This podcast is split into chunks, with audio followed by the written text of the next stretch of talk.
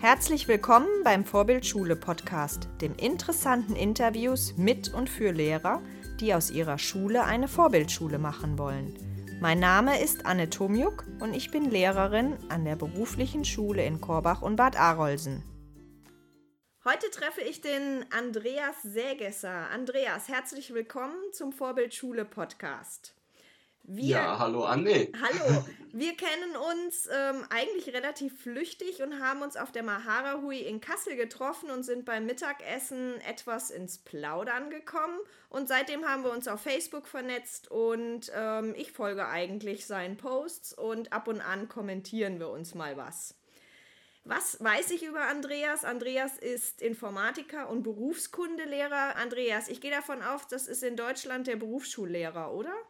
Ja, genau. Des Weiteren ist er als Dozent an der Pädagogischen Hochschule tätig und berät darüber hinaus auch noch Schulen und Firmen rund ums Thema selbstständiger Unterricht, selbstorganisierter und handlungsorientiertes Lernen nach dem Motto selber lernen macht schlau. Andreas, bevor ich noch mehr erzähle und vielleicht musst du auch ein paar Sachen richtigstellen, was sollten denn unsere Zuhörer über dich wissen? Jetzt hast du wirklich schon sehr viel gesagt. Was soll ich sagen? Seit ja, seit vielleicht 20 Jahren interessiert es mich einfach brennend, was es braucht oder welche Umgebungen hilfreich sind, damit Menschen ihre Kompetenzen entwickeln können. Und ich bin fast sicher, dass sie das wirklich selbst verantwortet oder eben selbst organisiert tun sollten, damit diese Prozesse nachhaltig sind. Mhm. Okay. Und unterrichtest du selber noch an der Schule? An der Berufsfachschule unterrichte ich jetzt nicht mehr eben mit den Jugendlichen oder bei den Jugendlichen. Seit etwa drei Jahren arbeite ich dort nicht mehr, weil ich, ich kann nicht in, an der Pädagogischen Hochschule in Firmen und dann auch noch an der Schule arbeiten. Das war mir dann zu viel. Mhm. Ich habe aber nach wie vor sehr viel Kontakt zu Lehrpersonen, die noch mit Jugendlichen arbeiten und auch mit den digitalen Medien haben wir heute die Möglichkeit, den Kontakt auch zu den Jugendlichen weiter zu pflegen. Das heißt, ich hoffe, ich habe den Bezug zur Praxis noch. Mhm. Also hast du in der pädagogischen Hochschule, da gibst du dann wahrscheinlich Workshops und Seminare. Das heißt, dort hast du mit Studierenden zu tun und ansonsten genau. in Firmen mit Kunden. Nein, also ich, ich arbeite in, in den Firmen vor allem auch mit den Menschen, die dort arbeiten in den Firmen, mhm. weil ähm, die Firmen haben halt herausgefunden, dass sie Lern- und Arbeitsprozesse möglichst verknüpfen sollten. Also häufig sind Weiterbildungsangebote nicht sehr wirksam oder auch nachhaltig. Und sie haben ständig ändernde Herausforderungen und deshalb sollten die Menschen da möglichst aktiv und bewusst während der Arbeit auch ihre Lernprozesse gestalten. Und dort helfe ich mit, diese Menschen zu unterstützen, eben ihre individuelle Lernumgebung einzurichten, zu nutzen und vielleicht auch gemeinsam zu nutzen. Mhm. Also das ist ein Punkt, der dir besonders wichtig ist, näher zu bringen. Gibt es noch weitere Punkte, die dir besonders wichtig sind, deinen Studierenden oder Lernenden oder Kunden näher zu bringen? Also was mir wirklich ein sehr, sehr zentrales Anliegen ist, dass ich mit ähm, Lehrpersonen, aber auch mit Führungspersonen immer versuche, so zu arbeiten, wie ich es selbst als wirksam erachte. Das heißt, ich versuche immer, dass sie möglichst eigentlich von der Lernumgebung, wie wir sie gestalten, wie ein Modell bekommen, das sie dann entsprechend an der Schule auch umsetzen können. Und das gefällt mir sehr gut. Das ist äh, Diethelm Wahl, hat in Heidelberg war er, glaube ich, an der Pädagogischen Hochschule, hat das beschrieben als pädagogischen Doppeldecker.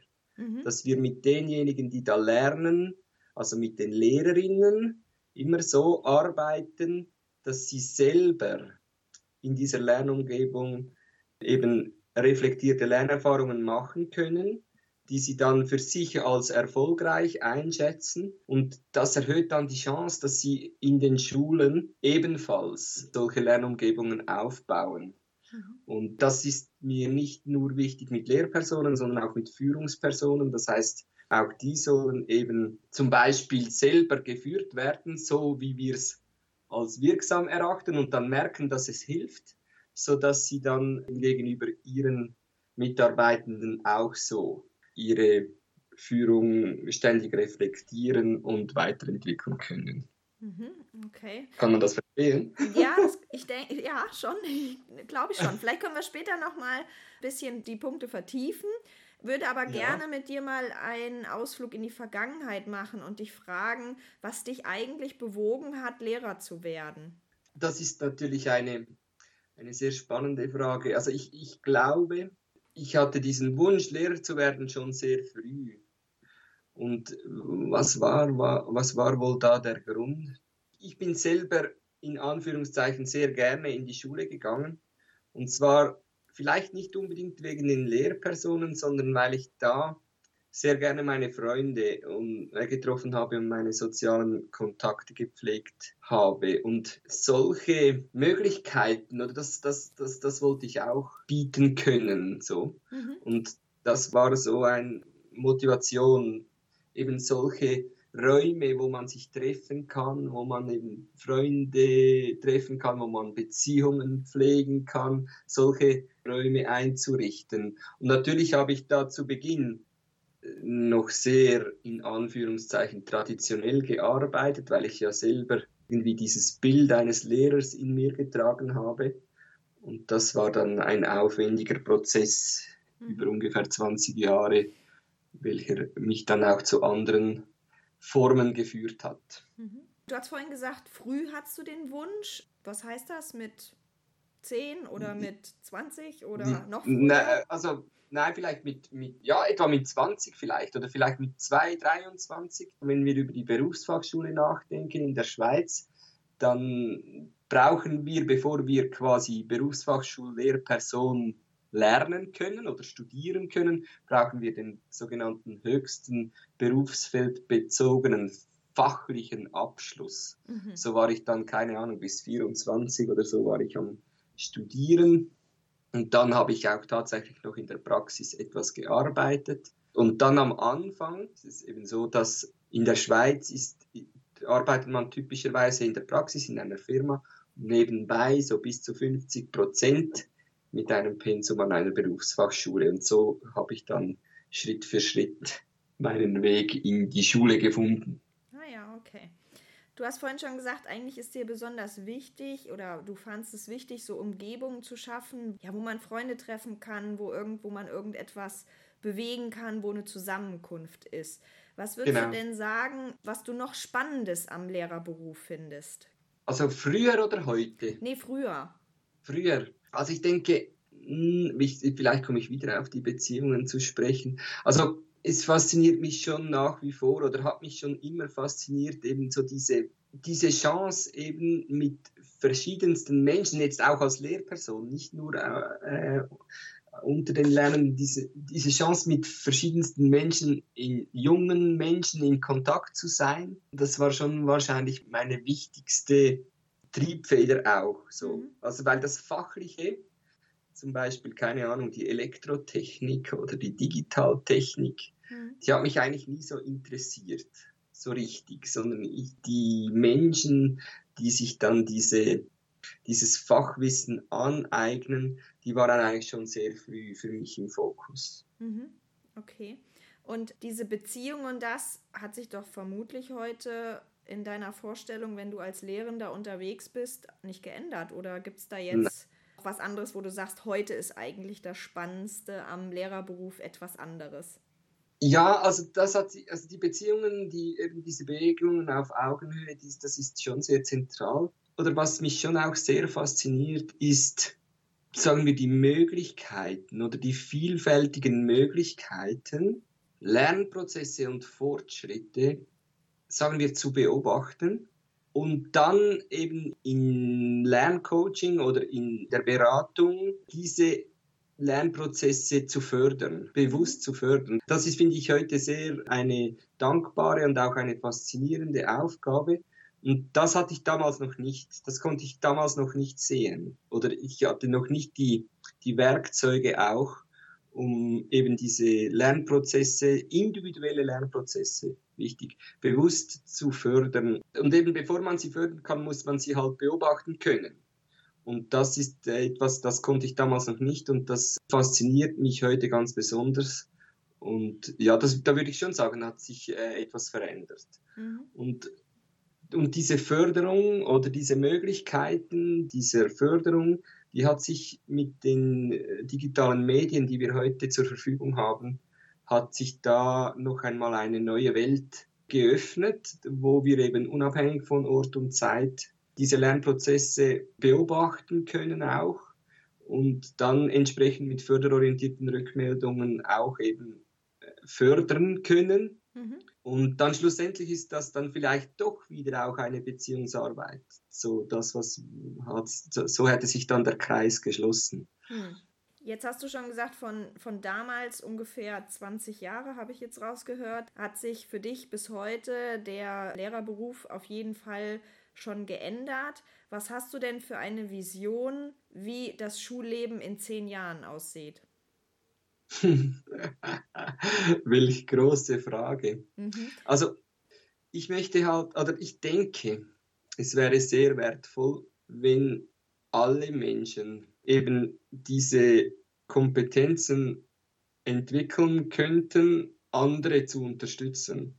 Mhm. Wie es im Moment aussieht, könnte es sehr wertvoll sein, wenn wir in Netzwerken lernen könnten, mhm. weil wir so ja zum Beispiel an, an äh, Ressourcen herankommen können, zum Beispiel in einer Schule als abgeschlossenes System betrachtet, nicht möglich sind. Also ich kann heute äh, in Kontakt treten mit einem Forscher oder mit einem Spezialisten in einem Gebiet und der kann mir äh, etwas zur Verfügung stellen.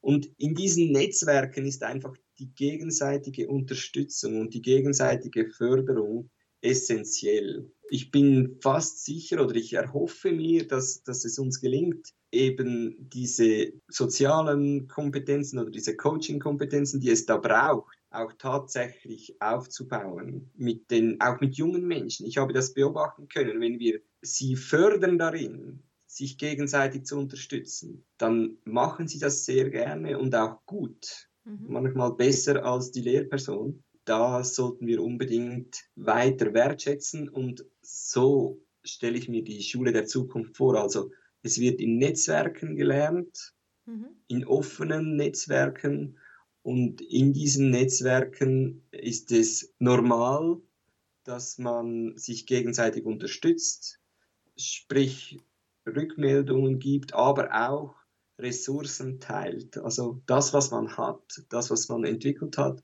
das eventuell hilfreich wäre für jemand, dass das auch geteilt wird und dass das eben dann auch wertvoll ist, wenn man es teilt und nicht nur dann, wenn man es für sich hat. Mhm. Okay. Gibt es auch irgendwas, wo du sagst, das wird eigentlich gleich bleiben? Wir wissen, dass Lernprozesse in hohem Maße soziale Prozesse sind. Jetzt sind wir wieder bei diesem Thema. Das heißt, die Beziehungen, die werden weiterhin im Vordergrund sein. Aus meiner Sicht, so wie ich es vermute, wird es auch weiterhin Lernräume geben, in denen man sich trifft. Also ich gehe nicht davon aus, dass es keine Schulhäuser mehr geben wird, sondern denke, es kann wertvoll sein oder ist vielleicht sogar wichtig, dass es Räume gibt, in denen der unmittelbare Kontakt und der unmittelbare Austausch ist und auch gefördert wird. Mhm. Soziale Beziehungen, wahrscheinlich Lernräume, äh, wo man sich trifft, auch real. Ich denke, da, das wird immer noch ähnlich aussehen. Mhm. Das wird wahrscheinlich stabil okay. sein. Mhm.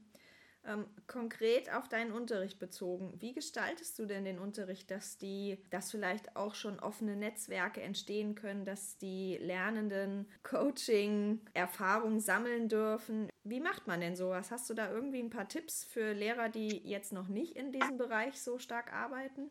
Ja, also ich habe einen Tipp oder der, der mir enorm viele neue Möglichkeiten gegeben. Also in, meinem, in meiner Praxis wird der Lernprozess, das heißt der Prozess über die Zeit, der hat eine große Aufmerksamkeit. Und in meiner Praxis durfte, musste ich trotzdem auch immer noch Noten geben, beziehungsweise die Menschen irgendwie beurteilen. Und da habe ich mich entschieden, dass ich unbedingt auch den Lernprozess, dass der unbedingt auch zu einer Einschätzung führen sollte. Mhm. Und der Lernprozess, also der Fortschritt, nicht das, was ich dann kann, sondern den Weg, den haben die Lernenden immer selbst eingeschätzt. Mhm. Das heißt, die haben immer zu 100 Prozent eigentlich diesen Lernprozess selbst eingeschätzt. Mhm. Und jetzt, was habe ich gemacht mit ihnen? Ich habe quasi ein Commitment oder eine, einen Rahmen vereinbart mit ihnen. Commitment ist eine Selbstverpflichtung aus Freude an der Sache von der lernenden Organisation Peter Senji. Ich habe mit ihnen ein Commitment vereinbart und wir haben miteinander festgelegt, woran wir erkennen können, dass der Lernprozess aktiv gestaltet wird. Mhm. Also das sind sogenannte Indikatoren, welche auf einen aktiv gestalteten Lernprozess hinweisen. Und dann haben wir zum Beispiel abgemacht, dass wenn es uns gelingt, zum Beispiel über ein halbes Jahr, viele reflektierte Fehler zu sammeln, mhm. dann wäre das sehr wertvoll. Mhm. Und dann haben die Lernenden also während eines halben Jahres reflektierte Fehler gesammelt. Mhm. Und viele von diesen reflektierten Fehlern, jetzt nur als Beispiel, haben dann zu einer sehr guten Note geführt. Und da habe ich nicht nur reflektierte Fehler, sondern zum Beispiel auch, wenn es gelingen kann, Fragen zu entwickeln, dann wäre das auch ein solcher Indikator. Mhm. Oder wenn es gelingen kann, sich gegenseitig zu unterstützen, dann wäre das auch ein solcher Indikator. Oder wenn es gelingen kann, zum Beispiel den Lernprozess tatsächlich kontinuierlich zu dokumentieren und auch zu reflektieren. Das wäre auch ein solcher Indikator. Und da haben wir also zu Beginn des Semesters vielleicht sechs oder fünf oder vier solche Perspektiven auf unseren Lernprozess vereinbart. Und dann haben die Lernenden während eines halben Jahres diese Indikatoren für sich gesammelt und haben dann in einem Gespräch dargelegt, wie sie auf ihre Selbsteinschätzung dann gekommen sind aufgrund von diesen Indikatoren. Mhm. Und das war enorm wertvoll, weil wir haben natürlich dann in diesem halben Jahr immer wieder auf diese Lernprozesse fokussieren können. Und das hat dann diese Lernprozesse auch gefördert, stark gefördert und vor allem auch zum Beispiel die Lernenden mutiger gemacht, weil sie haben dann manchmal gefragt, was wäre jetzt wenn und ich, das Beste, was dir passieren kann, wenn du jetzt mutig wagst, ist ein reflektierter Fehler. Mhm. Und schon haben sie etwas gewagt, haben neue Inhalte sich erarbeitet oder eben auch experimentiert.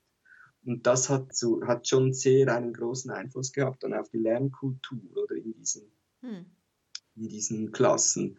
Und äh, bei, zum Beispiel, das möchte ich auch noch erzählen, bei der gegenseitigen Unterstützung, da durfte immer derjenige, der sich unterstützen ließ und derjenige, der unterstützt hat, durfte für seinen Lernprozess einen Indikator festhalten. So haben sie dann jeweils gefeiert, wenn sie sich gegenseitig unterstützen konnten. Das mhm. habe ich mehrmals beobachtet. Mhm. Und das, das waren dann schon so Momente, wo ich sagen musste, ah, wahrscheinlich, also ist das jetzt wirklich etwas Hilfreiches, diese Fokussierung auf den Lernprozess und quasi diese verschiedenen Perspektiven auch auf den Lernprozess. Und dann habe ich auch immer wieder Lehrpersonen sagen ja, die Jugendlichen oder alle Menschen können nicht gut reflektieren. Dann frage ich immer, ja, regst du die Reflexion auch an? Hm. Mit einem Impuls beispielsweise. Das ist dann selten. Das, mhm. oh, oh nein, wieso? Wir haben ja Mathematik.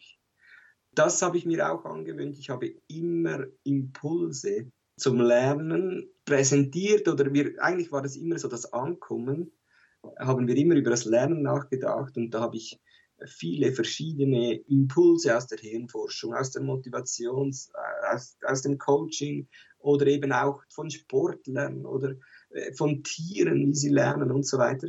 Und dann plötzlich haben die Jugendlichen auch begonnen, dann diese mentalen Modelle zu verwenden, um eben ihre Reflexion anzureichern oder sich darauf zu beziehen. Und das, das ist auch sehr spannend. Also es ist eigentlich ja offensichtlich, dass wir auch Impulse zum, zum Fach oder zum Thema Lernen brauchen, hm. damit dann diese Reflexion auch tatsächlich angeregt wird. Das ist zum Beispiel auch etwas, ähm, mir wichtig wurde. Und was ich auch noch jetzt in der Lernumgebung immer installiert habe, ist ein sogenannter Learning Hub. Den das? haben wir von, das, den, das ist ein Ort, der ist immer in die Lernlandschaft integriert, wo man sich beraten kann. Mhm. Beraten lassen kann, lösungsorientierte Beratung. Und dort tragen sich die Lernenden ein, wenn sie Unterstützung wollen in, oder Beratung eben in einem Gespräch. Und diesen Ort, diesen Learning Hub, den richte ich immer bewusst ein. Und der ist immer sicher nicht dort, wo der Lehrer sonst ist. Und da gibt es dann eine Liste, ganz ein einfaches System. Da können sich die Jugendlichen eintragen mit Namen und ungefähr, was sie interessieren würde. Und so habe ich auch, und, und dann findet dort Beratung statt. Und die Jugendlichen dürfen auch zu zweit oder zu dritt dann zum Beispiel zu einem Thema oder zu einer offenen Fragestellung dürfen sie sich dort eintragen und dann diese Beratung in Anspruch nehmen. Der Vorteil ist, wir haben nie mehr Jugendliche oder Lernende, die anstehen, weil man sieht auf dieser Liste immer, welche Gespräche im Moment gerade geführt werden und so können die anderen immer ihre Lernprozesse weitergestalten und müssen nicht irgendwie warten, bis sie endlich diese Beratung in Anspruch nehmen können. Und diese Beratung versuche ich immer mit Visualisierungen anzureichern. Das heißt, wir versuchen immer, das Beratungsgespräch zu visualisieren und die Jugendlichen oder auch die Studierenden an der PH nehmen dann das A3-Papier oder so mit, wenn das Gespräch äh, in Anführungszeichen vorläufig abgeschlossen ist. Was, auch, was mir da einfach auch sehr gefällt, ist, dass alle merken, dass eben solche Beratung ein integraler Bestandteil des Lernens ist. Hm. Und zwar nicht nur für diejenigen, die eine äh, äh, Schwierigkeiten haben, sondern eben auch für diejenigen, die ihre Stärken stärken wollen. So, das, das ist, war wie dann plötzlich normal, dass man sich in den Learning Hub einträgt, wenn man Unterstützung braucht. Zu Beginn war das ein Lernprozess und mit der Zeit haben sich die Jugendlichen bereits eingetragen, bevor überhaupt der Unterricht gestartet ist. Mhm. Also sie haben schon gewusst, wo und was sie erreichen möchten oder wo sie Beratung möchten, zu welchen Themen. Und das war dann schon, also so haben sie sich eben auch dann auf das Lernen vorbereitet. Sie wussten, da möchte ich einen Schritt weiterkommen. Und das war schon hm. Und dann eben die digitalen Medien, die Jugendlichen beschreiben diese Lernprozesse irgendwo, wo ich es unabhängig von Ort und Zeit immer sehen kann. Mhm. Und dann kann ich natürlich dort sehen, jetzt sind wir bei der Agilität, welche Fragen sie im Moment beschäftigen. Und so habe ich dann auch Frontalunterricht geplant für mich. Ich habe geschaut, wo gibt es offene Fragestellungen, welche eben ich zum Beispiel gut erklären könnte, um, die, um ihnen einen Zugang zu ermöglichen. Und dann habe ich eigentlich nur noch in Anführungszeichen frontale Phasen gemacht oder Workshops, wenn ich gesehen habe, dass da wirklich Fragen sind. Hm. Also ich habe meine Inputs oder so habe ich auf die Fragen der Lernenden ausgerichtet, welche eben in den Lernprozessen entstanden sind. Und diese Inputs waren auch immer optional, weil natürlich, es mussten nicht alle dazuhören, weil es natürlich immer solche gegeben hat, die haben da schon ihre Kompetenzen dazu entwickelt und vielleicht auch nachgewiesen.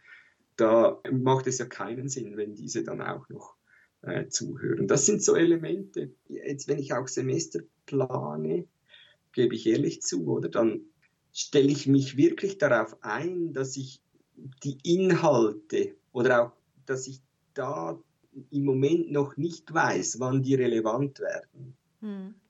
Sondern ich versuche in der Planung eben hauptsächlich eine solche Lernumgebung zu gestalten, auch mit digitalen Medien, also dass da die Jugendlichen oder jetzt vor allem auch die Studierenden ihre sogenannte Personal Learning Environment aufbauen, dass sie sie koppeln mit anderen, entsteht ein Personal Learning Network. Ich bin auch Teil davon und versuche dann in diesem Netzwerk zu sehen, welche auch inhaltlichen Fragestellungen relevant werden. Mhm. Und aufgrund dieser Beobachtungen plane ich dann die nächsten Präsenzlernphasen, wo ich dann zum Beispiel eben äh, etwas zusammenstelle, um eine Frage zu vertiefen oder heraus, äh, Lösungen zu entwickeln für Herausforderungen, vielleicht mehrere, mhm. damit dann die Studierenden Möglichkeiten sehen, wie sie, wie sie weiterarbeiten oder lernen könnten. So. Das klingt alles total spannend. Ich frage mich nur gerade, diese Schüler oder Studenten, die müssen doch schon selbstständig lernen können, um das alles zu machen. Und ich unterrichte in der Oberstufe im Gymnasium.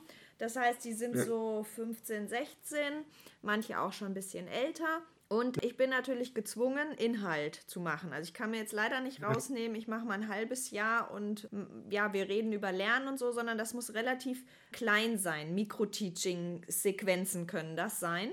Und ähm, weil dann muss ich eben auch zum Inhalt kommen. Und ich stelle immer wieder fest, dass sie gar nicht bereit sind erstmal oder gar nicht das noch gar nicht entwickelt haben diese Kompetenzen, dass sie überhaupt über Indikatoren gehen, dass sie Fragen stellen können, dass sie selbst fordern, einfordern vom Lehrer, sie brauchen das und das. Das sind wirklich die wenigsten. Ist das bei dir dann so, dass du sagst, die haben alles schon oder sagst du, das, das passiert schon alles parallel? Da gibt es auch welche, die sich da schwer tun. Wie ist das? Ja, natürlich. Also das ist eine sehr spannende Frage, weil zum Beispiel an der Pädagogischen Hochschule, da unterrichte ich oder da lernen wir gemeinsam mit Menschen, die sind zwischen 35 und 55-jährig. Und es gibt Dozierende oder es gibt auch die Haltung, dass es da immer noch 50-jährige Menschen gibt, die nicht selber lernen können. Hm. Ich habe jetzt auf verschiedensten Stufen, habe ich schon gearbeitet. Und was man immer sagt, ist, sie können es noch nicht. Das müsste auf der nächsten Stufe geschehen. Und auf der nächsten Stufe sagt man, ja, sie können es noch nicht. Und wir müssen inhaltlich arbeiten. Und deshalb können wir das jetzt leider nicht machen mit den Menschen. Und so gehen sie durch unser Bildungssystem mhm. und niemand kümmert sich darum. Und weißt du, was dann passiert? Dann kommen hochqualifizierte Ingenieure kommen in die Unternehmen, sind 25-jährig und nach vier Monaten im Unternehmen sitze ich mit ihnen am Tisch und sie sagen mir, sie hätten einen dummen Chef. Und dann frage ich, ja, was ist da mit diesem dummen Chef? Dann sagen sie, der gibt mir keine klaren Aufträge. Hm. Dann frage ich, ja, äh, wieso? Ja, weil der weiß selber nicht, was der Kunde zum Beispiel möchte der Chef. Hm. Und dabei wäre es die Aufgabe jetzt des Ingenieurs in einem sogenannten selbstorganisierten Lern- und Entwicklungsprozess eben Lösungen, Möglichkeiten zu entwickeln, mit dem Kunden zusammen, im Rahmen der Möglichkeiten des Unternehmens und so weiter. Und das ist extrem interessant, weil genau diese Kompetenzen, die so wichtig wären fürs Leben oder eben fürs Arbeitsleben, diese werden in der Schule bis, bis zum Schluss, werden die nie entwickelt und nicht gefördert. Mhm. Und dann manchmal braucht es viel Zeit, die zum Glück jetzt können wir es ihnen auch geben, um eben dann trotzdem den Menschen die Möglichkeit zu geben, im Unternehmen dann diese Kompetenzen noch zu entwickeln. Mhm.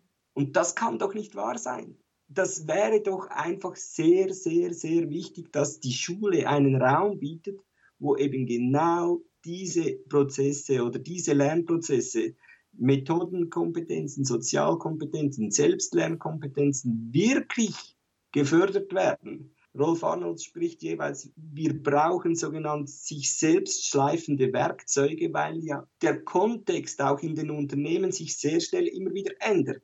Ja. Und, und wenn die Menschen nicht über diese Werkzeuge verfügen, bewusst, dann ist das eigentlich fahrlässig. Hm. Und deshalb möchte ich die Schulen wirklich einladen, sich das zu überlegen und vielleicht auch Möglichkeiten zu entwickeln, wie eben jetzt jemand, der das noch nicht kann, auf die Rechnung kommt. Und hm. zwar auf die Rechnung, diese überfachlichen Kompetenzen wirklich zu entwickeln. Und ich habe mit sehr, sehr kognitiv starken Lernenden gearbeitet. Die haben Applikationsentwickler, waren das. Da habe ich selbst organisiert gelernt mit ihnen. Und dann haben die Lehrpersonen mir gesagt, ja, du kannst das schon. Das sind ja die Gescheiten, nicht wahr? Oder die kognitiv starken Lernenden. Ja. Dann habe ich gesagt, jetzt möchte ich nur noch solche, die das nicht sind. Hm. Dann habe ich mit Jugendlichen gearbeitet, die nur eine zweijährige Ausbildung machen dürfen. Und dort hat es noch besser funktioniert, hm. weil die haben dann schnell Fortschritte gemacht, weil sie zum ersten Mal in ihrem Leben in der Schule Selbstwirksamkeitserfahrungen gemacht haben und auch gesehen haben, wie der Fortschritt ist. Und das hat sie dann motiviert. Und dann ist es aus meiner Sicht wie beim Marathonläufer, wenn er beginnt zu trainieren. Am Anfang sind die größten Fortschritte und da geht es darum, diese zu würdigen und weiter zu fördern. Und dann haben wir Chancen, dass eben diese Lernfreude entfacht wird und dass diese dann auch außerhalb der Schule weitergeht auch dann, wenn vielleicht die obligatorische Schulzeit abgeschlossen ist. Hm. Es ist halt die Frage, wie kann man das aushalten, wie kann man diesen Freiraum überhaupt ermöglichen, wie finden wir eben Raum und Zeit. Das, das ist nicht einfach, ich kenne das gut. Ja. Und trotzdem scheint es mir eine wichtige Aufgabe der Lehrperson, diesen Raum zwischen Inhalt und dem notwendigen Lernprozess tatsächlich irgendwie zu öffnen und so nachhaltige Lernprozesse zu ermöglichen. Spannend. Ich möchte eine andere Frage stellen. Und zwar stell dir mal deinen Unterricht als Filmgenre vor. In welchen Film können denn deine Lernenden gehen oder welchen Film können sie erwarten? Das ist für mich eine nicht so einfache Frage, weil ich irgendwie immer mir vorstelle, dass sie ihren eigenen Film konstruieren. Mhm. Es wäre wahrscheinlich wäre es irgendein Making of Mhm.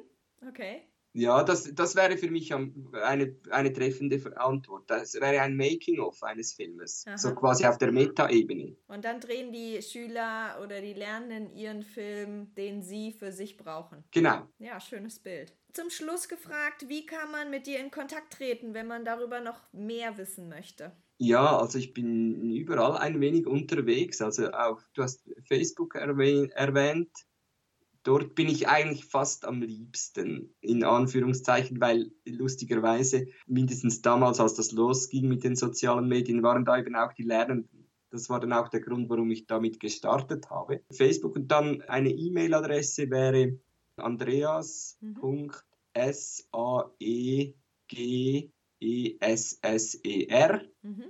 at bluewin.ch. Okay. Das wären wahrscheinlich die besten Kanäle. Ich bin auch auf LinkedIn und Xing und so, aber das Facebook und das E-Mail, das wäre wahrscheinlich. Mhm. Twitter habe ich gesehen und auch, oder? Twitter bin ich auch genau, Asegi, aber wenig aktiv eigentlich. Okay. Und am ehesten sehe ich es auf Facebook, wenn ich okay. Kontaktanfragen bekomme oder natürlich E-Mail. Mhm. Okay. So könnte das gehen. Genau. Ähm, Andreas, vielen Dank. Spannendes Gespräch. Und ich hoffe, unseren Zuhörern hat es gefallen und bedanke mich wirklich, dass du dir Zeit für uns genommen hast. Gern geschehen. Wenn euch der Podcast gefallen hat, klickt auf www.vorbild-schule.de slash podcast. Dort findet ihr alle Infos zum Abonnieren und Diskutieren der Inhalte.